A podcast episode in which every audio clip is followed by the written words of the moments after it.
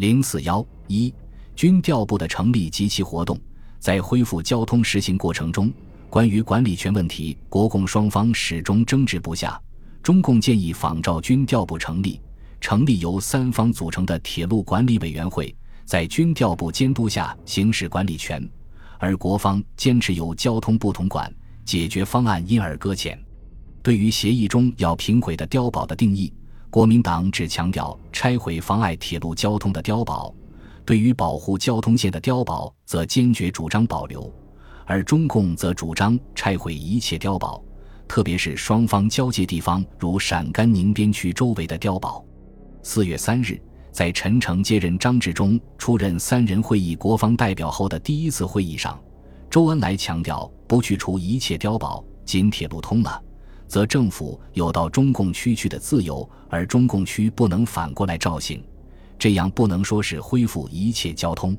七日，陈诚提出国民党方面提案为。一同意碉堡不应妨碍人民往来；二拆除工事与碉堡问题应从整体解决，请即执行整编方案，此问题仍可顺利解决。三如必拆除，提议于整军第一期完成开始拆，第二期完成则拆完。四如上述条件暂时无法做到，则就考虑凡足以妨碍交通之工事与碉堡一律撤回，但防守性及保护性之工事与碉堡绝不能撤除。必须保留碉堡之地区为金浦、交济、北宁县、陇海线西段及平绥线之一部。陕北封锁线是否撤除，需待胡宗南决定。五中共应该做到修复各路，保持路政完整，不破坏煤矿和邮政，不向铁路做向心运动。这样的条件实际意味着国民党不同意先拆碉堡，而保持其作为封锁、压迫中共部队的手段。谈判自然无法达成妥协，因此中共的对策是主动的修复解放区铁路，同时不断的提出修路的成绩数字，以争取政治上影响；但在国共地区恢复通车，则自然采取拖延政策。此后，更为迫切的东北问题占据了谈判的中心，恢复交通问题则被搁置，直到六月谈判中才被重新提起。对于军事调处。国共双方都希望能够为其所用。国民党由于美国的支持，开始时期也自然比较主动，来势汹汹；而中共方面因为工作干部多系临时抽调，缺乏外交谈判的经验，开始采取的是防御方式，试探性质。据华东局给中共中央的报告，国民党时常利用中共地方准备不足、交通联络困难，进行突然袭击，提出大批要求。侦查中共方面意图，寻找弱点，造成中共方面仓促应付，前后矛盾，做对他有利之解决。各地美国人态度上，尽管方式有些不同，基本上与国民党站在一起。因此，华东局认为，这是一种严重的、剧烈的政治斗争。我们需以军事战斗的精神，沉着机敏，提高警惕性与求主动，绝不可仓促解决问题。暴露我之弱点与企图，造成劣势与对全局之不良影响。在具体做法上，要求签字应一律请示上级批准，提交材料需统一提出，完全一致，以保持主动。以国民党为主要斗争对手，对美方代表避免正面冲突。对军调部的命令应联系当地的实际情形，找出有利于我之解决办法。对恢复交通问题要特别警惕。全部谈判由华东局亲自掌握，进行一元化领导，三方一致同意原则为军调部工作的核心原则。然而，在当时情况下，国共美三方完全一致的可能性即等于零。国美一致不同于共方者居多，共美一致不同于国方者很少，也有三方各执己见者，由此导致军调部及其小组的实际工作，除了少数程序问题以外，终日处于开会。谈话互发备忘录的争吵之中，据不完全统计，在军调部存在的一年中，三委员正式会议六十二次，参谋长会议五十三次，处长级会议二百六十九次，非正式会议和谈话不计其数。国方发出备忘录一万两千五百七十一件，共方发出一千二百二十二件，美方发出约一千件，如此数量实为惊人。可见，军调部及其小组就是一个你来我往，但解决不了多少实际问题的事务性机构。如同中共方面参谋长罗瑞卿所言，在执行部的工作就是三方天天开会，亦就是天天吵架，一遍又是一遍，一场接着一场，如此翻来覆去，周而复始，没有终了。由于执行小组经常因为意见不一而无法工作，三月三十一日，美方曾提出对三方一致同意原则加以修改。建议当调查违反停战令事件而派出小组问题不能达成一致时，由美方以主席资格作出决定，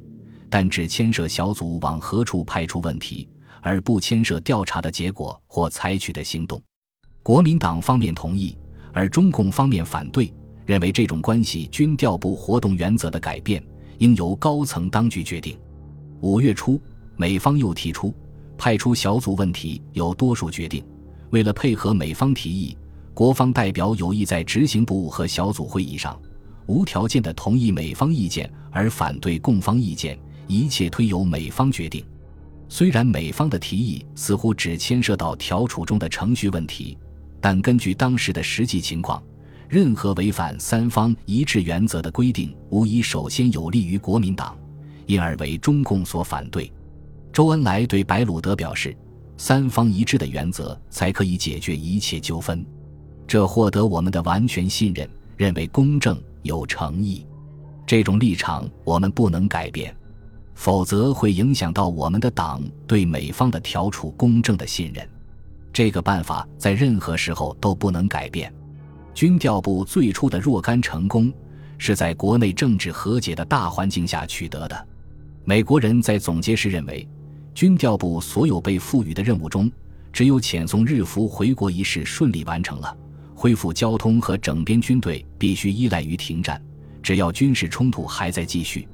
并且没有对相关政治问题的适当解决，这两件任务不要说完成，即便是有效的开始进行，都是不可能的。执行部在其可能限度内，已经非常成功地行使了其职能。但它的成功很大程度上依赖于全盘政治形势。军调部成立时间不长，三月国民党六届二中全会的召开，已经使全盘政治形势恶化，军事调处工作很快受到影响。根据整军协定，在协定公布后的三个星期内，国共双方应交出拟保留部队表册和最初两个月部队复员之次序，由军调部制定实施计划。